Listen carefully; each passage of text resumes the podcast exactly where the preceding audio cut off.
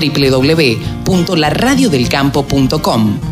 La radio que te acompaña a las 24 horas. Ahora estamos en comunicación con una dirigente agropecuaria, siempre integrante de Mujeres Rurales. Siempre nosotros le damos un espacio a las mujeres rurales dentro de la radio del campo, o al menos dentro del programa Nuevos Vientos en el Campo que va los sábados a la mañana. Estamos en comunicación con alguien que teníamos ganas de charlar hace bastante tiempo y es Pato Gorza.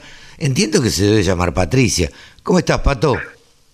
Muy bien, Carlos, buen día. Este, sí, Patricia, Patricia, pero como como desde muy chica siempre me dijeron Pato, es como que ya me quedó y para todo el mundo soy Pato, solamente cuando tengo que hacer un trámite con el DNI me llaman por el nombre. Claro, claro.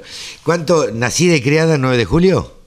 Nacida y criada el 9 de julio, sí. Bien, y, y productora agropecuaria de toda la vida de toda la vida, cuarta generación en, ah. en, Argentina, cuarta generación en 9 de julio. Ah, mira vos. Y, y la característica, a ver, la característica, eh, sos muy activa en, en las redes sociales, por lo menos en Twitter, y, y allá se te puede, ahí se te puede ver eh, apoyando eh, el gobierno. Em, la característica es que eh, sos de extracción peronista. Soy de extracción peronista, sí. Eh, eso no significa que esté de acuerdo siempre con todo lo que sucede dentro del peronismo cuando le toca gobernar. No, pero, eh, nadie, es que creo... Pato, creo que nadie está de acuerdo en todo eh, no, del pero partido que, que hay. como hay como una y sobre todo en Twitter que es un, es un ambiente eh, muy conflictivo con respecto a la política hay como una falsa eh, percepción en todos los espacios políticos no solamente en este de que si vos tenés una pertenencia ideológica sos un fanático. Sí, claro. No importa cuál. no puedes criticar. Si sos radical, si sos del sos un fanático. Yo creo que la construcción política sana se hace cuando uno puede criticar puertas adentro eh, todo lo que con lo que uno no está de acuerdo. Totalmente, totalmente. Y te, pregunto, eh, como productora agropecuaria, ¿estás de acuerdo con las políticas que toma este gobierno con el campo? No. Okay. Eh, no, no, no. Eh, creo que creo que ah, me pasan dos cosas eh, como de una mirada muy personal. Por un lado, creo que todos teníamos una expectativa demasiado alta eh, y eh, nos tocó de alguna manera, como al resto del, planeta, vivir esta situación pandémica que tiró todas las expectativas de lo que uno hubiese querido construir o hacer por el aire en un ratito. No, no, ni hablar. Entonces hay, hay como una sensación de frustración constante de decir se podría, se podría, se podría o podríamos y bueno, no que también hay, en, el caso actual, eh, el peronismo es una parte de un frente, digo, yo digo como peronismo el, el PJ oficial que es el sí, ¿no? Después el, el, frente de todos es eso, un frente de todos, un frente muy amplio, donde como en todos los frentes eh, hay un montón de opiniones muy diferentes con respecto a los temas y sobre todo en agro. Digo, yo pongo siempre como ejemplo que, que Grabois también está en el frente de todos, y sin embargo yo coincido en muy pocas cosas con él. sí, sí, claro, este, imagino que sí. Eh, pero más allá de las ideas políticas y, y demás, Digo, ustedes están haciendo un trabajo muy importante y muy interesante a través de mujeres rurales, porque me parece que, mm, a ver, quería resaltar esto, las mujeres rurales yo, los que nacimos en el campo sabemos cuál es el rol de la mujer en el campo. Pero el, ser urbano, como digo yo, no tiene demasiado idea de, la importancia del rol de la mujer eh, que está trabajando este, al lado de su marido o, dueña de un campo, digo, no, cualquiera sea la, la condición. Y me parece que han tomado una relevancia y se les ha dado por peso propio eh, el, el, lugar que siempre debieron haber ocupado. ¿Vos lo sentís así? Eh, yo siento que estamos en ese camino. No, no, no creo que es tan así. Eh, te cuento cómo es en, Mujeres Rurales. Mujeres Rurales es totalmente apartidario. de hecho, yo siempre me, me cuando se han sorprendido muchas personas cuando nos preguntan mujeres rurales, porque nosotros tenemos desde desde personas que no militan en ningún lado, que tienen son partidarias, a personas que ni a mujeres que militan en, en el radicalismo, en el PRO, en el peronismo, en el frente, en el frente grande, o sea, y tratamos de abstraernos de todas las cuestiones políticas porque nuestro objetivo siempre fue tratar de armar un movimiento que creo que lo, venimos logrando que sea que represente la, la, problemática de la mujer, luche por esos derechos por la mujer rural eh, independientemente del color político, porque creemos que esas son las cosas que quedan en el tiempo, ¿no? Totalmente. Cuando, cuando no, no se mezcla con otras cosas.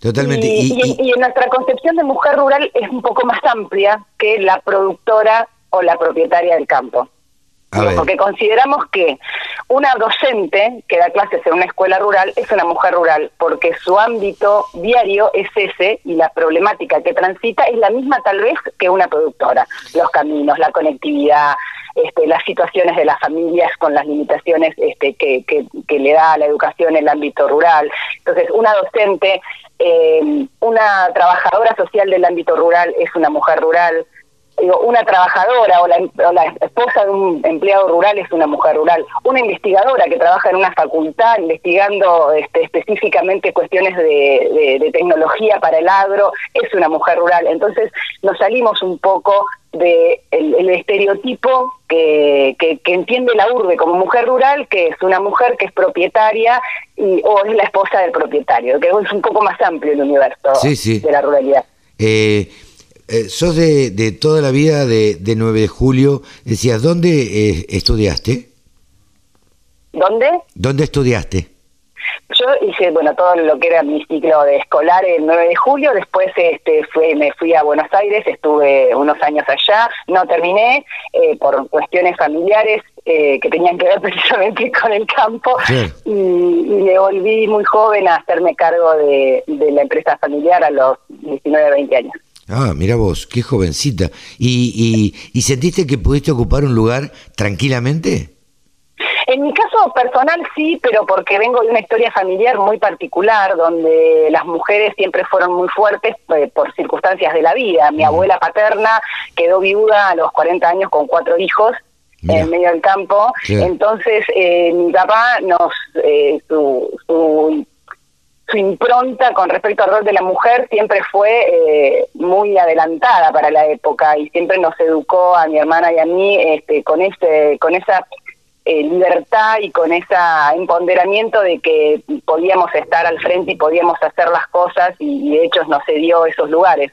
Entonces, en, en mi caso particular, nunca tuve ese inconveniente. Eh, sí éramos la excepción a la regla, por decirte algo, qué sé yo. Nosotros aprendimos a manejar muy chicas por estas cuestiones que te decían, viste, si te si yo no estoy y pasa, le pasa algo a tu madre, alguien tiene que saber manejar un vehículo para llegar hasta la ciudad. ¿no? Entonces éramos, teníamos 10 años y sabíamos manejar. Yo, no bueno, algo común. Esas son las cosas que las cosas que que que pasan en el campo. Yo siempre cuento que aprendí a manejar en un jeep donde mi padre le ponía unos tacos para que yo tratara de alcanzar a llegar a los pedales, ¿viste? Entonces. Claro, claro, esas adaptaciones. Claro, esas adaptaciones que se hacían. Y a los 11 años andaba arriba del tractor y, y, la verdad que crecimos así de, de felices. Eh, y, y, la mujer también cumple un rol. Eh, hoy veía una foto de, de una chica arriba de un caballo, montando un caballo y amamantando a su hijo. Y me pareció tan tierno y tan eh, clarificador de, de, lo que sucede en el campo eh, que, me, me, sorprendió. Eh, ¿cómo, qué, qué, qué, mm, funciones cumplen, o mejor dicho, qué producciones tienen ustedes en el campo? Nosotros hacemos ganadería de ciclo completo, y, y, algo de agricultura, pero la agricultura siempre pensada en función de, la alimentación, ¿no? De, de, nuestra producción ganadera. Esa es nuestra actividad. Hace muchos años éramos contratistas, pero bueno, salimos del negocio este, ya hace bastante, allá por el año 2002, 2003, eh, y hoy nos dedicamos pura y exclusivamente a producir lo nuestro. Eh, así que cuando me preguntaste si estaba de acuerdo con las medidas, imagínate que yo hago ganadería, así que no. claro. Sí, sí.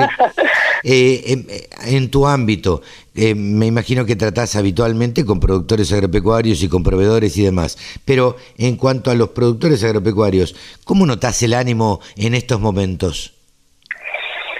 Mira, en general, yo viste que es, un submundo el, el agropecuario. Una cosa es lo que pasa en la dirigencia agropecuaria y otra cosa es lo que pasa cuando tranqueras adentro. El productor está enfocado en producir. Sí, sí, sí. Y vos hablás con los productores y el tema de conversación es eh, los costos y qué vamos a hacer acá, qué vamos a hacer allá, y, están todos pensando siempre uno o dos años para adelante.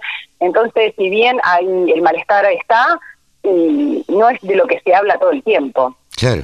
Eh, eh, sí, la política no ocupa un, un, rol tan importante dentro del productor agropecuario, porque como digo yo, independientemente de la pandemia, por ejemplo, eh, o digo, el productor agropecuario fue el, uno de los pocos que no pudo parar y que no puede parar, porque la producción del campo, digo, como digo yo, a las vacas hay que ordeñarlas todos los días eh, y a los animales hay que darle de comer todos los días. Y cuando hay que la suerte de no parar, ¿no? Porque cuando uno ve la cantidad de comercios y empresas que, que han cerrado y que realmente la están pasando muy mal, eh, saber que estamos dentro del sector de, privilegio, por decirlo de algún modo, y que nunca nunca nos vimos afectados por la pandemia en sí misma.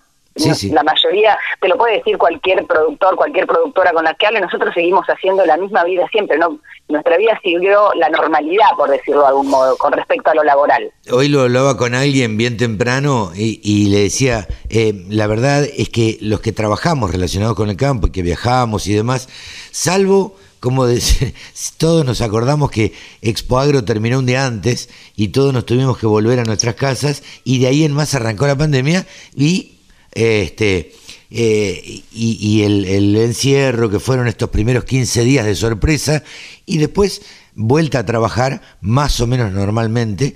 ¿Por qué? Insisto, el campo no puede parar. Eh, eh, yo soy oriundo de Maipú este, y el campo de la familia tampoco puede parar. y tuvo que seguir, hubo que seguir trabajando. Eh, Pato, te pregunto, ¿qué opinión tenés acerca de la manifestación que se realizó o la protesta que se realizó en, en San Nicolás el 9 de julio?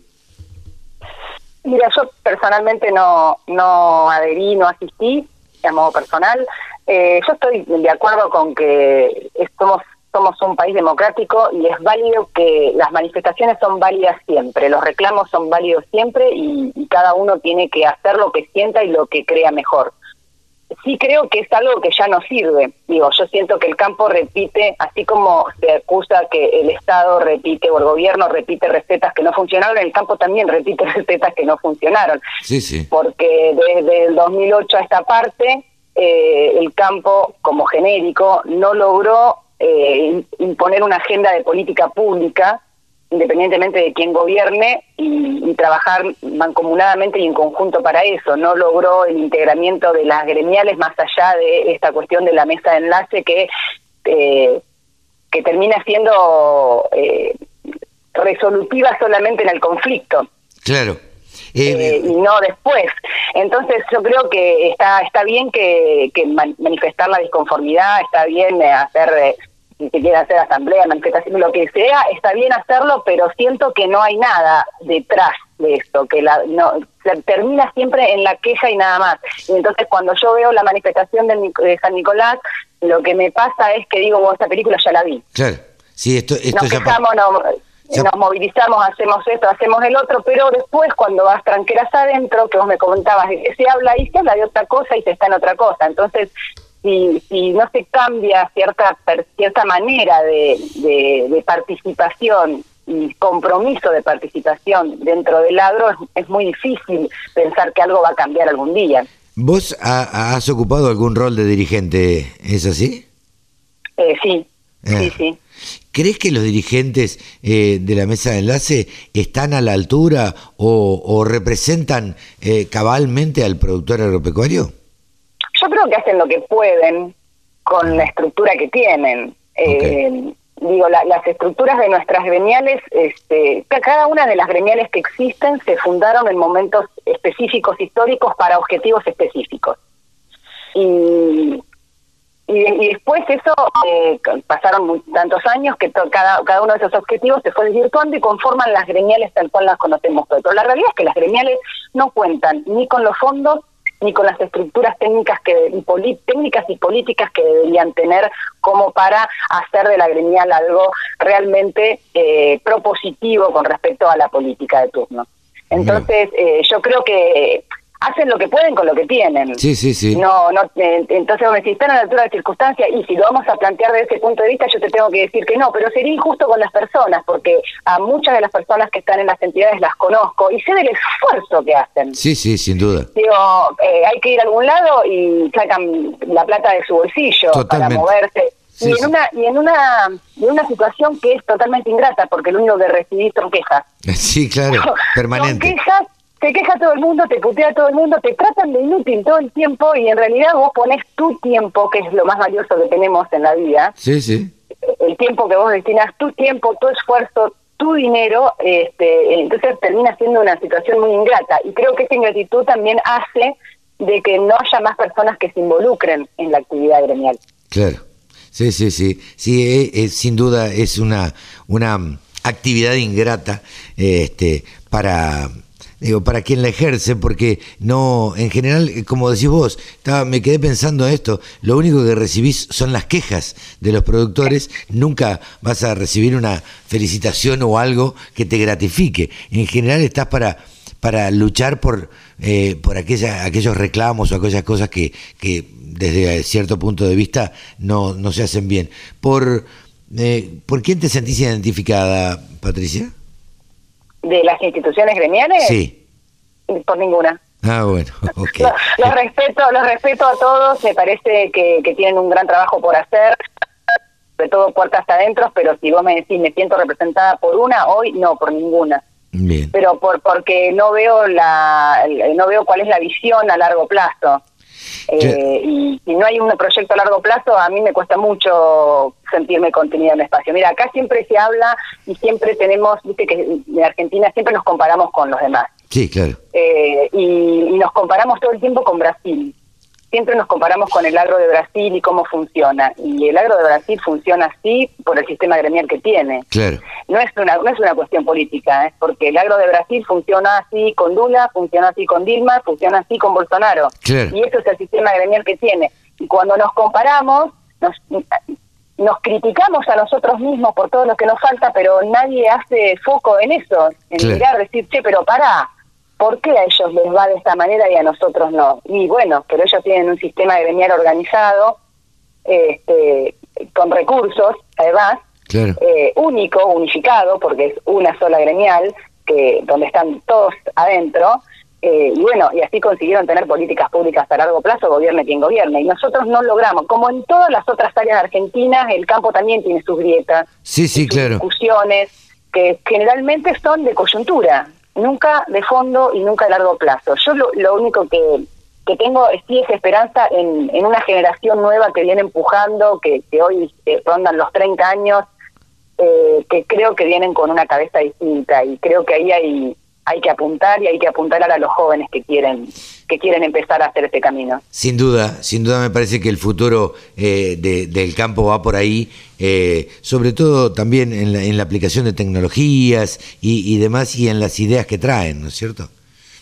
Totalmente, totalmente. Hay, hay una mirada distinta de la juventud y una mirada menos confrontativa. Digo, lo que le pasa a, los, a, la gente más grande, dentro de la que por ahí también me incluyo, es que todos tenemos historias de enfrentamientos dentro de las mismas instituciones, digamos, ¿no? Entonces es muy difícil este, sacarse toda esa mochila de encima y decir, bueno, no, pero hagamos borrón y cuenta nueva. En algún momento siempre sale porque vos, porque el otro, porque esto, y así es muy difícil eh, lograr la construcción que necesitamos como sector.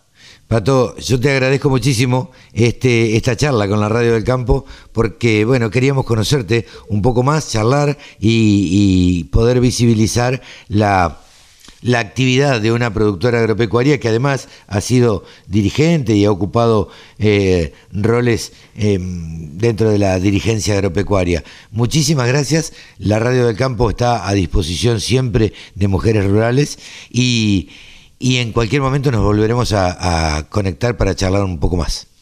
Aprovecho para, para hacer un chivo ahora. Absolutamente. Este, eh, desde Mujeres Rurales Argentinas lanzamos en marzo eh, unos premios que se llama el Día Encalada. El Día Encalada fue la primera mujer en recibirse de ingeniera agrónoma en ah, la UBA.